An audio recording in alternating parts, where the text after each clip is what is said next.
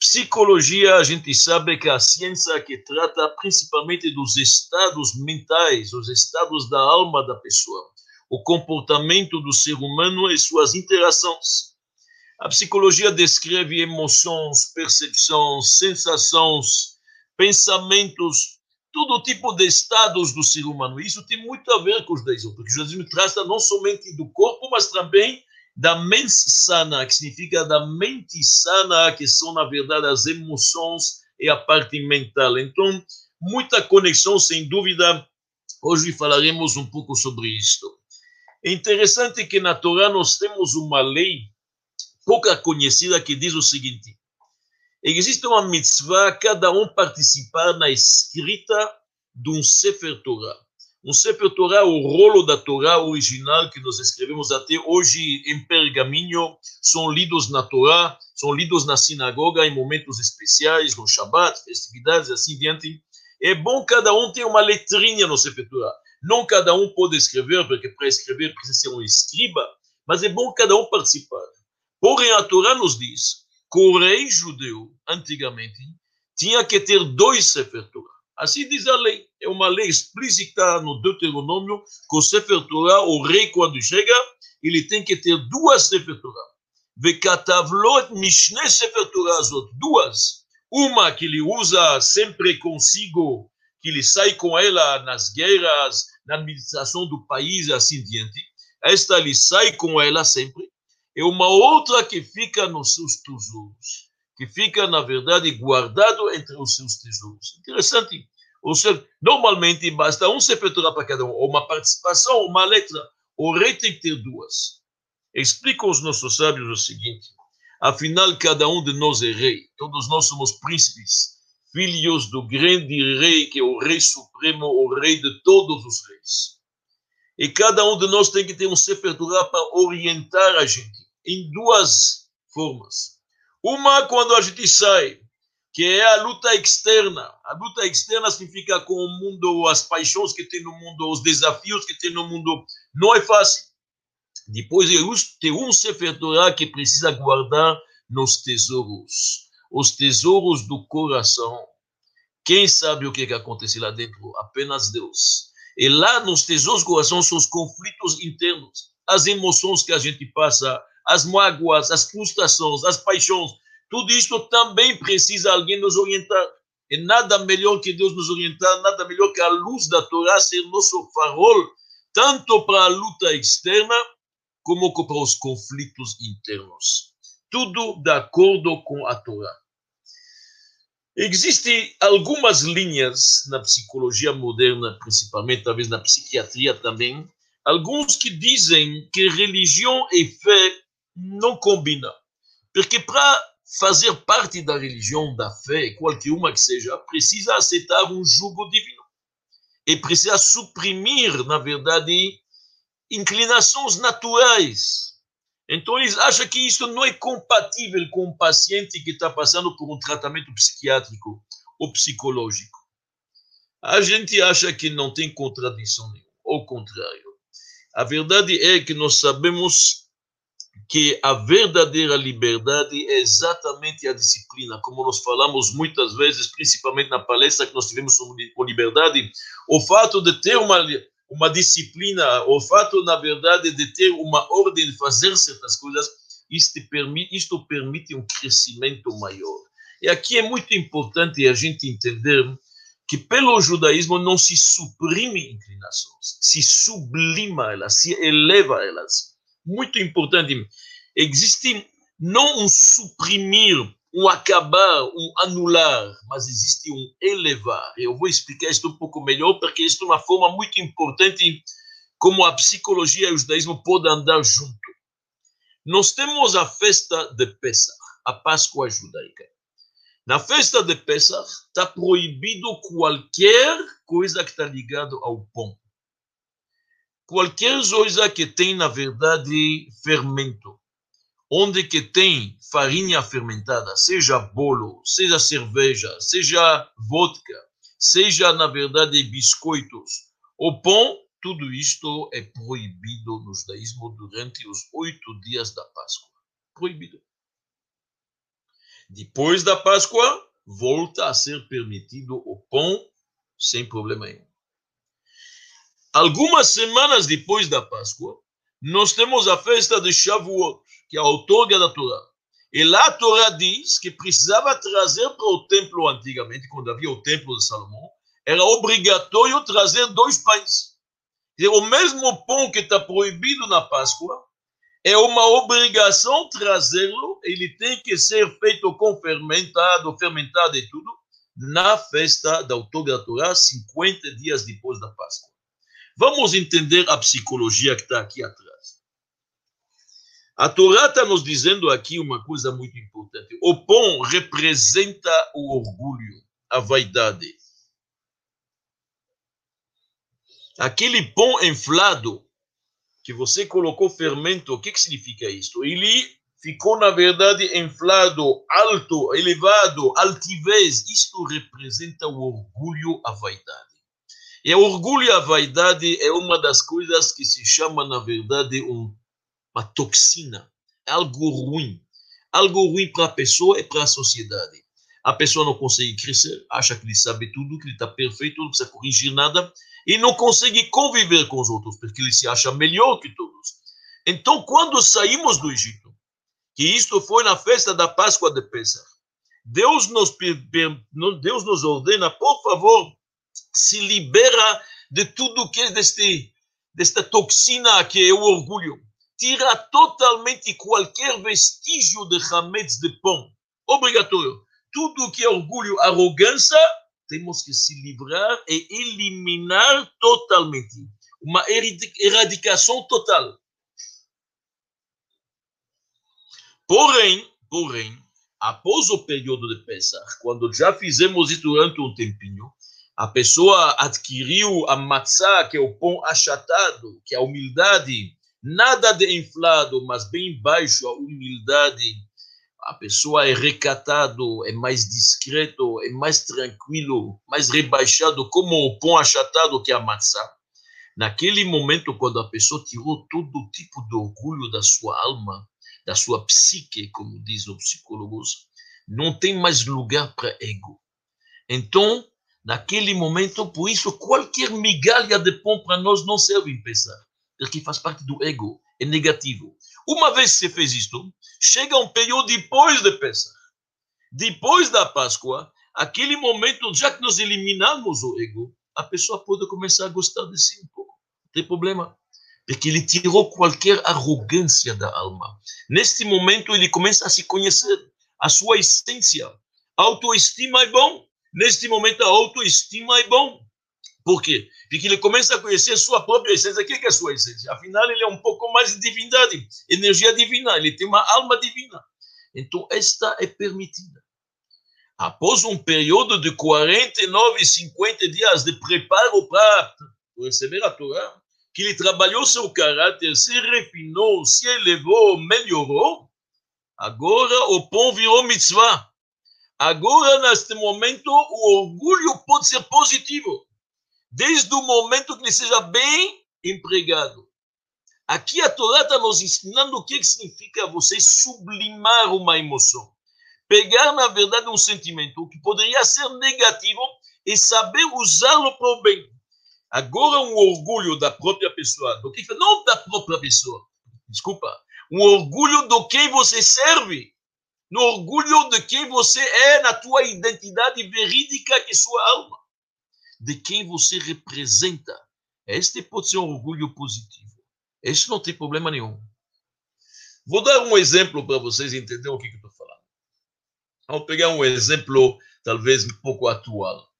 Quando o presidente dos Estados Unidos era Obama, Barack Obama, Obama estudou, nós sabemos, advocacia, estudou em Harvard. Ele tinha um colega judeu, que era, na verdade, o amigo dele de classe, que se chamava se não me engano, chamava Eisen, chamava Norman Eisen.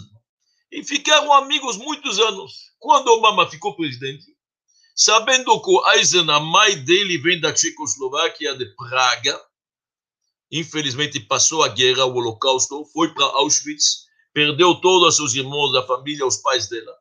Sabendo isto, ele, sabendo também da capacidade grande deste Norman Eisen, nomeou ele embaixador, embaixador dos Estados Unidos em Praga.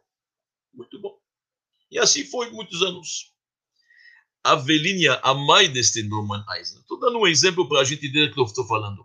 A mãe dele, que se chama Frida, dona Frida, ela não parava de falar o seguinte: olha bem, nós saímos de Praga em vagões para animais, acurelados como animais para Auschwitz.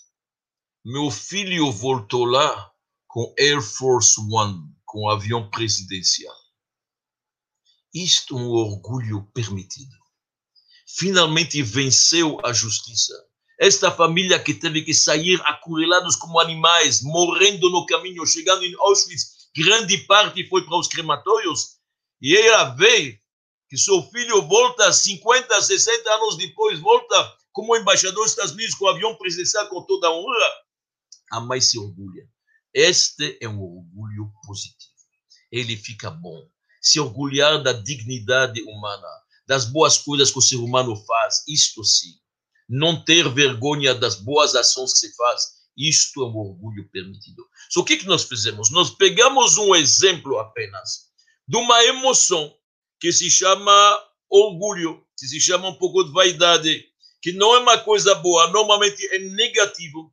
O judaísmo não suprime, ele controla, ele disciplina, ele canaliza, ele sublima para cima de uma forma boa para usá-lo da melhor forma possível. Este, na verdade, uma coisa, um exemplo. E assim a mesma coisa pode ser com comer. A pessoa pode comer e pode, Deus nos livre, comer gulosamente e se rebaixar como um animal. Ou ele pode comer de uma forma mais digna, agradecendo o Criador, repartindo a comida para os menos favorecidos. E assim a mesma coisa pode ser em casar, pode ser em relações sexuais, pode ser uma coisa rebaixada ou sublimada, elevada e santificada. É assim tudo na vida. Então o judaísmo sim se preocupa com a alma, se preocupa com as emoções, se preocupa, na verdade, com a mente humana, sem dúvida, e acha que se precisa de profissionais, por que não? Se pode ajudar assim, por que não? Como veremos daqui a pouco. Mas é importante entender que o judaísmo entra na psicologia da pessoa e tenta pegar, na verdade, os nossos defeitos e melhorá-los. Vamos pegar um exemplo um pouco prático. Uma pessoa que sofre de ira demasiada. Um homem que não controla, tem um pavio muito, muito curto, explode, não se controla, fala coisas que não deve, xinga, amaldiçoa e talvez ainda com as mãos. Como se faz? O que, que o judaísmo recomenda para uma pessoa dessa? Ah, o judaísmo recomenda o seguinte: primeira coisa, ele tem que se conscientizar que tudo o que acontece neste mundo é por divina providência, por vontade de Deus, nada por acaso. Não é você que manda aqui, quem manda é Deus. Por que está tão chateado? Porque as coisas não acontecem como você gostaria. Você então acha que você é o dono aqui do pedaço. Não é. Uma pessoa que se conscientiza, que tem uma autoridade suprema, que manda em todos os nossos passos, tudo que fazemos é na vida dele. Olha bem agora esta pandemia. Todo mundo fez planos e projetos e feias. Nada acontece. Apenas o que, que o Altíssimo quer. Apenas o que, que o Alto, o Todo-Poderoso planeja.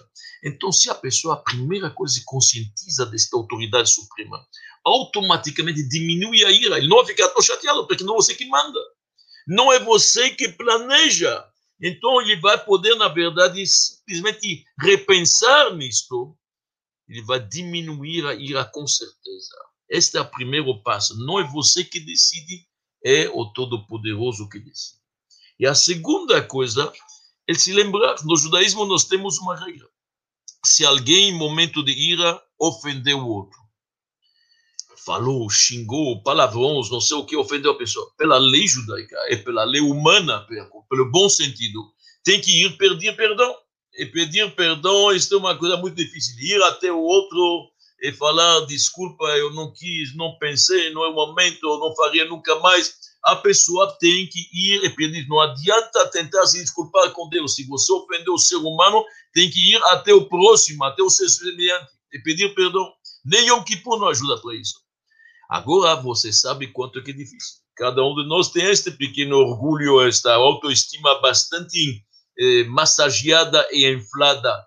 Então, quando a gente tem que ir rebaixar a cabeça, ir lá, desculpa, fiz uma besteira, não podia, nunca mais acontecer, me desculpa, realmente não pensei no momento, me perdi, as circunstâncias, fazer isso é difícil. Por que, que este perdão ajuda? Porque agora, a próxima vez, você vai ficar irado, você vai ficar colérico, você vai pensar duas vezes o que, que você está falando, porque você vai ter que perdão de novo, ir lá e se rebaixar, abaixar, na verdade, o nariz, e abaixar o orgulho, e ser humilde e voltar a pedir perdão. Então, está, este pedido de perdão, ele ajuda para a pessoa repensar bem se vale a pena ele, de novo, ter um comportamento deste, totalmente descontrolado. E a terceira coisa, e esta terceira coisa ajuda para qualquer tipo, na verdade, de desvio comportamental. Nós acreditamos que o Todo-Poderoso está olhando como a gente se comporta. Como diz o livro do Tanya, Vehine Hashem Nitzavalav, uma bitalav. O Todo-Poderoso está olhando como a gente se comporta. A verdade é que existe um olho que vê e um um ouvido que escuta. Hoje, com a tecnologia moderna, a gente sabe que com as câmeras em todo lugar é muito fácil entender isso. Imagina agora as câmeras divinas, de última geração. Estão vendo tudo, está sendo observado. Você, literalmente, na frente do rei, faria uma coisa desse. Alguém te olhando observando aquele que te deu vida e saúde. Então, isto é válido para muitos comportamentos. Sobre quando os nossos sábios dizem que uma pessoa que está irado demasiadamente, uma vez acontece, a pessoa se perde, cada um é humano, ninguém tem sangue, na verdade, de barato, pode acontecer, mas quando uma pessoa já acontece várias vezes, nossos sábios comparam isto a idólatra. Por quê? Porque ele já está pensando que, na verdade, não é mais Deus que dirige, ele que tem que fazer, ele, ele tem que, na verdade, controlar toda a situação, se não é como ele quer, alguma que está errada. Não é você que controla existe uma autoridade suprema. E a mesma coisa para a preguiça. Se uma pessoa é muito preguiçoso, ele pensa dois minutos, tem um rei que te deu, graças a Deus, saúde, energia, tempo livre, está do teu lado olhando como você vai usar. E você fica na cama. Está ao seu lado esperando o que, que você vai fazer com tudo isso. Te deu um presente, te deu dinheiro, te deu a saúde, te deu a energia, te deu tudo o que você precisa. Agora ele quer ver como você usa. Dá para ficar na cama? Então, isto são, na verdade, formas que ajudam a pessoa a pensar e a repensar, a se redirecionar na vida. Isto é importante e isto, na verdade, que a gente sabe que deve acontecer. Então, judaísmo acredita que precisa sim profissionais, sem dúvida nenhuma. E nós sabemos que a maior luta é, na verdade, na hora dos vícios. Hoje falaremos bastante disso depois da palestra, quando nós vamos analisar isto. A gente sabe que realmente uma pessoa pode cair e perder o controle. Ele não é mais ele mesmo. Ele não está mais controlando a situação, a situação controla ele. Que se chama compulsão na linguagem moderna. Vícios, em inglês se chama addict. Ele está totalmente preso pela situação. E isto pode acontecer em jovens e em velhos, homens e mulheres. Não faz diferença. O vício não faz diferença de cor, de raça ou de credo. E tem todo tipo de vícios: álcool, drogas, jogo, nicotina, sexo, internet, comida. Tudo isto é possível. E a pessoa, sem perceber, degringola e cai e acaba se tornando literalmente um escravo. Um escravo de suas paixões, de seus desejos, de suas vontades. Ele não controla mais a situação. Deus nos livre. Viciado. Então, meus amigos, o que, que o judaísmo fala a respeito disto? Interessante. Nós temos na Torá um trecho bem diferente. Se encontra na porção de Behar, no livro do Levítico. Lá a Torá está falando, se alguém, Deus nos livre, perdeu seus bens, ele não tem mais nem como se sustentar, ele tem dívidas, ele se vende como escravo.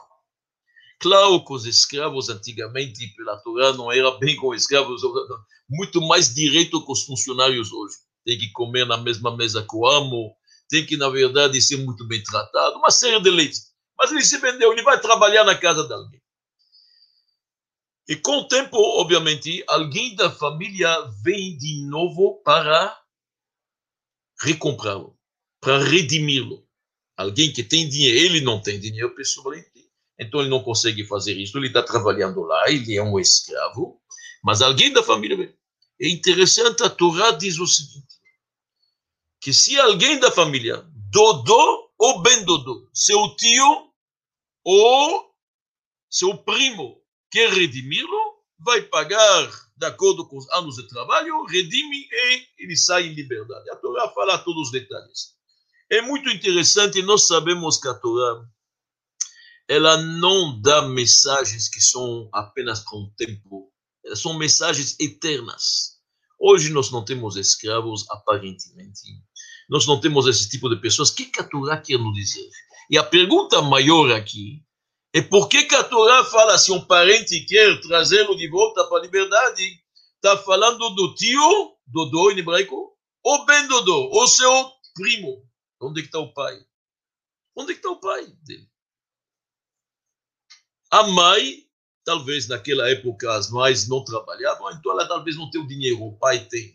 O filho dele também menor, talvez não tenha o dinheiro. Mas onde está o pai? Porque a Torá não fala do próprio pai. Ou por que a Torá não fala dele mesmo, que ele poderia se redimir com seu próprio dinheiro, talvez que ele acumulou com os anos de trabalho? Porque ele é pago, obviamente. Dizem nossos sábios, aqui tem uma mensagem muito, muito atual. O servo não precisa ser um servo físico de trabalho físico. O servo pode ser alguém que é servo de seus instintos, servo de suas paixões, caiu naqueles vícios. Infelizmente, ele não reconhece ainda, mas ele está já totalmente adito. Ele está totalmente viciado ao jogo, ao álcool, ou à dependência química. Chama isso como você quer. Ele não consegue mais se controlar. Enquanto que uma pessoa se controla, ele está bem. E de acordo com o judaísmo, nós acreditamos piamente que a verdade, o ser humano pode dominar pensamento, fala e ação. Já falamos várias vezes sobre isto. As roupagens da alma, a forma como a pessoa se expressa, é pensamento, fala e ação.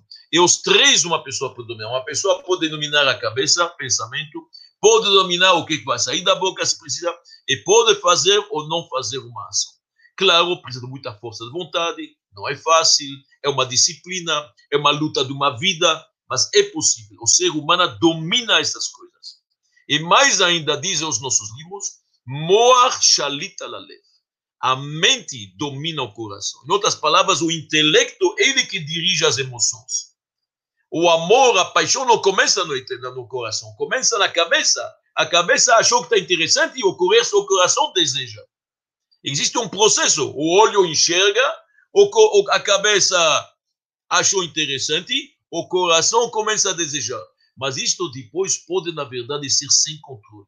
Enquanto a pessoa controle é capaz de fechar ou não fechar, fazer ou não fazer, neste momento ele não precisa de ajuda, ele vai controlar certo? Claro, podemos ajudar, podemos auxiliar e amparar.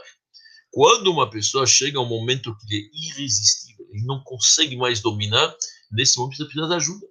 Nesse momento, isso chama viciado. Nesse momento, uma ajuda pode ser uma ajuda judaica, pode ser um rabino, pode ser um amigo, um parente, ou de vez em quando a coisa é tão grave que precisa recorrer a um profissional. Como veremos mais tarde alguns conselhos de um profissional. Sim, isso é possível. Só quando a Torá fala de escravidão, ela fala desta pessoa. E por que, que a Torá não menciona o pai?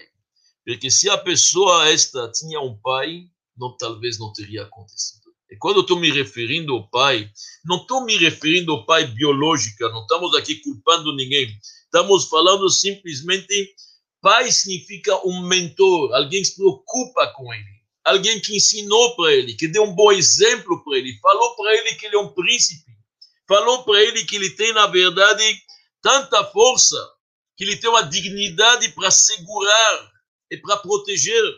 Este é um pai. Não estamos falando aqui do pai biológico.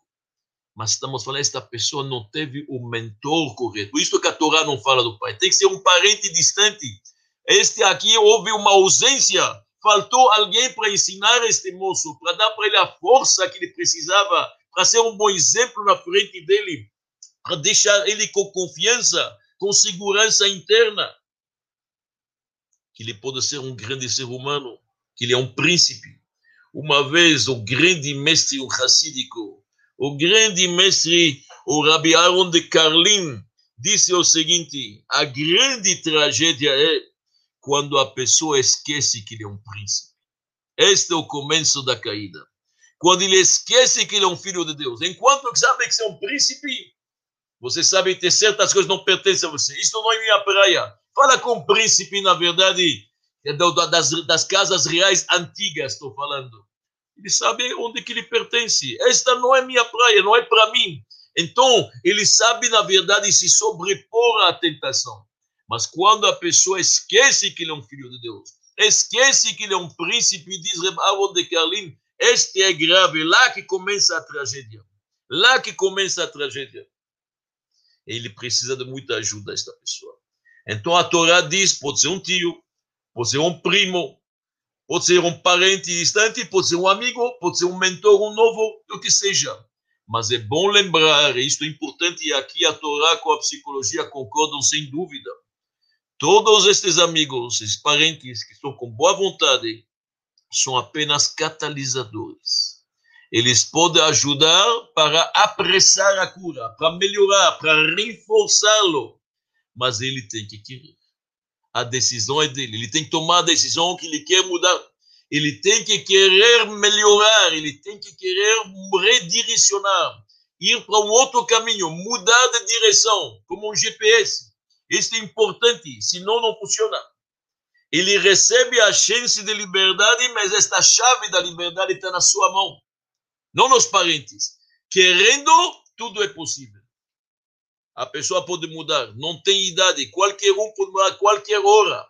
Nunca é tarde. Não existe uma pessoa que é perdida, perdição para sempre. Isso não existe de acordo com o judaísmo. Mas tem que querer. É muito importante lembrar isto. Escutei de uma vez de uma pessoa que estava viciado em jogo.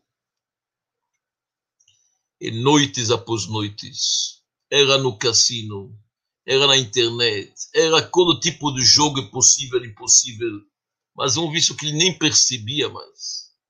Porque o grande desafio é a pessoa que está viciada reconhecer isso. Ele não quer reconhecer. Desde quando o alcoólatra fala que ele é? Nunca, difícil. Este é quando já reconheceu, é metade da cura. A gente sabe isso. Então, este homem estava jogando, jogando, jogando. E alguém me contou uma vez ele estava no cassino, jogando, a mudança na vida dele, que ele resolveu procurar realmente uma clínica com um profissional e mudou a vida dele e graças a Deus está perfeito, está clean, totalmente hoje está. Que, qual foi a mudança? quando de repente ele está lá na mesa do jogo, se pode imaginar na rolete, alguém bateu no ombro dele e falou: Me parece que você é judeu. Você sabe que hoje é Yom Kippur? Era cinco horas da tarde. Ele estava na mesa do jogo. Ele começou a se tocar Yom Kippur. Na hora da Neilá, o dia mais sagrado do ano que já abandonou a família, já deixou os negócios, já enterrou quem que está dizendo, ainda está vendendo o seu Deus? Não é possível.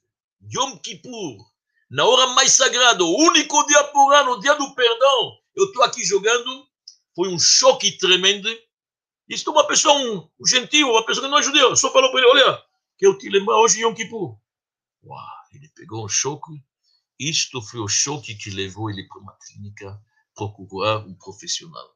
Isto é importante a pessoa procurar a ajuda, saber que ele não é capaz de fazer tudo isso sozinho. Que, que é a solução da Torá para o vício?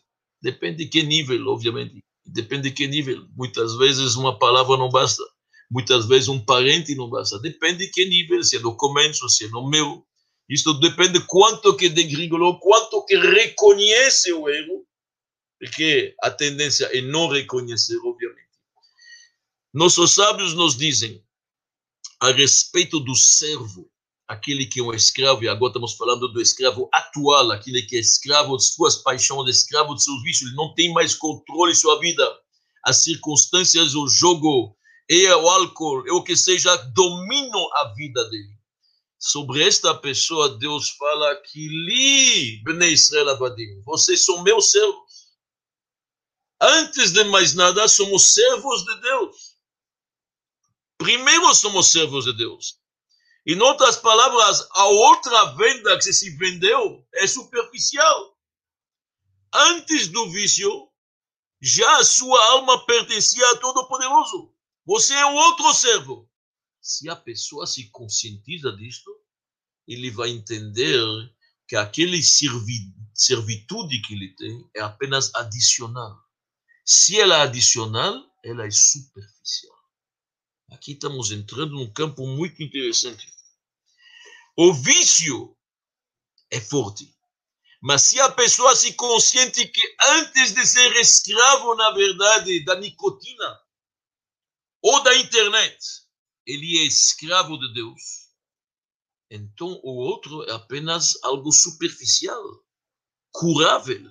Posso me desfazer dele? Claro, não é fácil. Claro que não é fácil vai ter que lutar. É um trabalho da vida.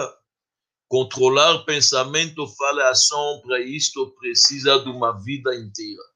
Não tem dúvida. Mas é possível. Quando no décimo mandamento está escrito: não cobiçarás.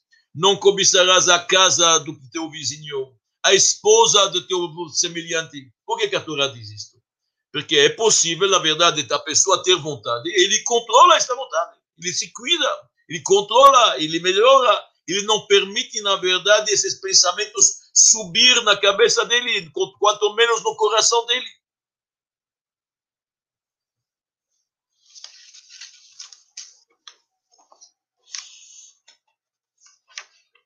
De acordo com o judaísmo, se uma pessoa precisa procurar ajuda, é recomendável. O judaísmo, como já falamos quando falamos do judaísmo e ciência, não, re, não recusa e não diminui o mérito dos cientistas.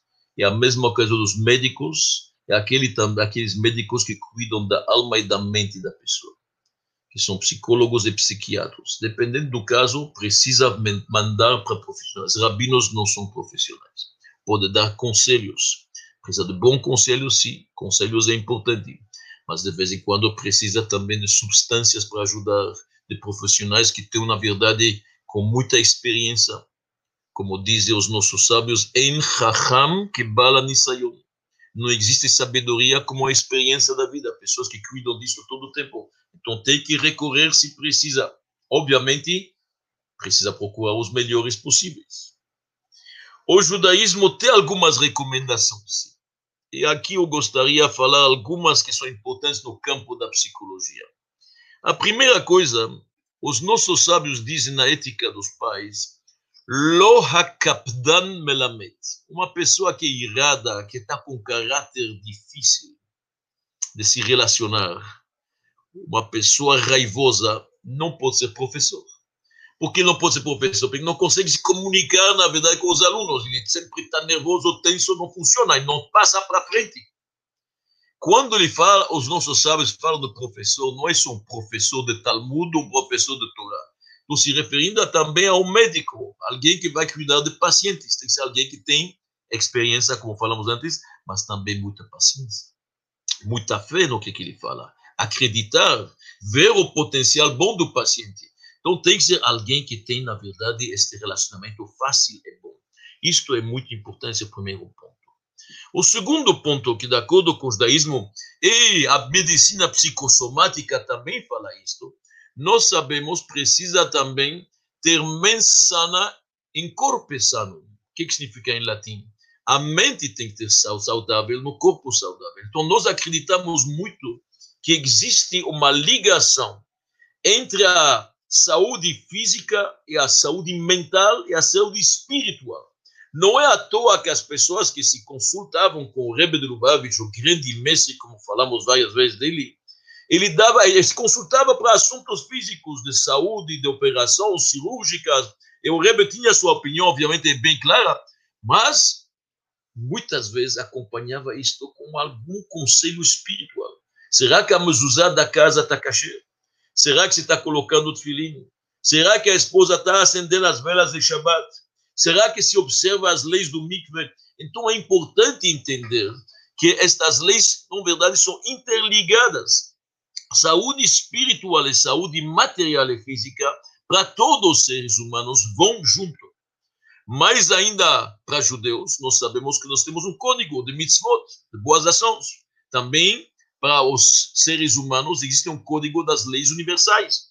Quanto mais, na verdade, a gente cuida e cumpre a palavra divina, estamos fazendo, na verdade, canais para receber a bênção.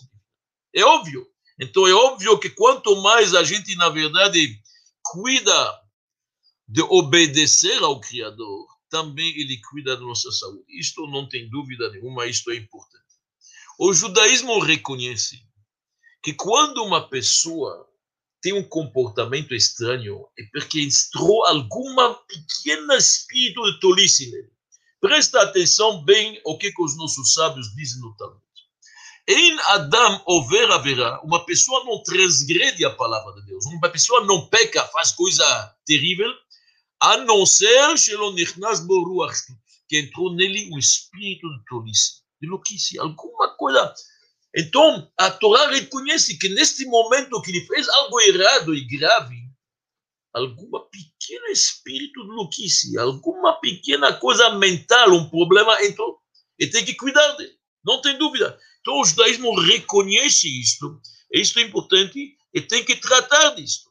E quanto mais a pessoa está consciente do seu, do seu problema, mais rápida a cura. O grave problema é não reconhecer. A gente sabe isso que temos problemas no subconsciente, todo mundo sabe, o subconsciente não foi uma invenção, uma invenção de, de, de Freud. Isto já na Torá se fala. Tem o consciente, tem a aparência e tem o que está o subconsciente. Nós temos um episódio na Torá que Abraão manda seu seu seu empregado fiel que se chama Eliezer para procurar uma moça para o filho dele, Yitzhak. O segundo patriarca tem que casar, já está na idade. Ele manda Eliezer ir à procura na família dele lá na Síria. Os nossos sábios dizem que ele é um fiel servidor de, de Abrão, o homem que sempre fez a vontade de Abrão. Abrão confia nele, todos os seus bens e sua família, e ainda confia nele para ele dar uma olhada quem seria bom para seu filho.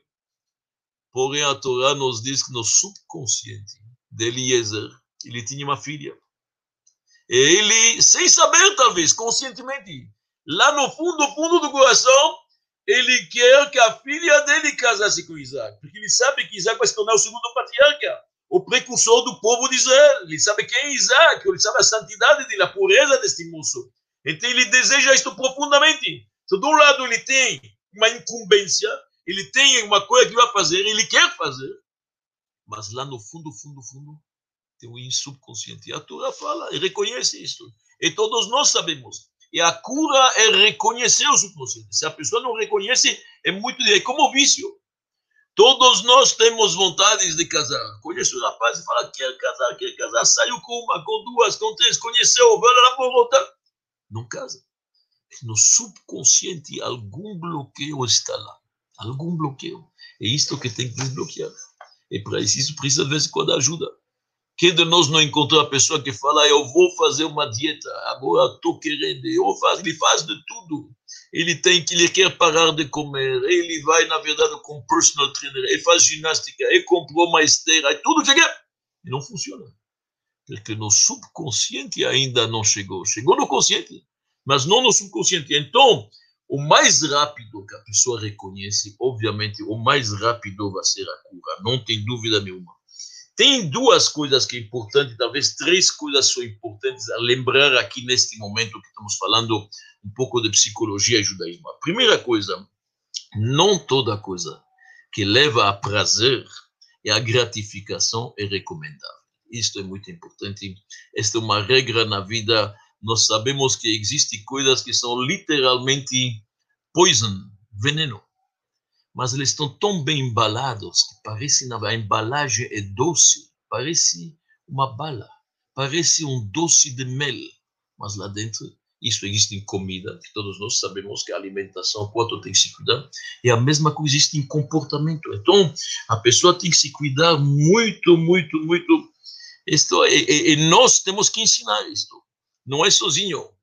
Muitas pessoas dizem, eu deixo o meu filho escolher. Ele vai aprender. De... Não, você tem que ensinar o que é correto, o que não é correto. O que é recomendável não recomendável. Uma criança não sabe reconhecer uma bala que é apenas doce na sua extremidade, na sua superficialidade, ou a bala é doce mesmo. Nós temos que ensinar. Isso se chama educação, isso se chama orientação, isso se chama, na verdade, amparar.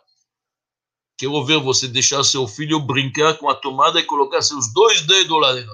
Você não vai deixar. Por quê? Porque tem um perigo. A mesma coisa na vida tem muitas coisas que são perigosas. E nós, pais, educadores, amigos, temos uma responsabilidade. Tem duas coisas que, de acordo com o judaísmo, são essencialmente importantes. E eu não sei quanto que elas estão sendo usadas e poderiam ser usadas mais em psicologia. Um, eu estou me referindo a uma coisa que se chama logoterapia. Não é tão conhecido. Houve um homem que se chama professor Viktor Frankl.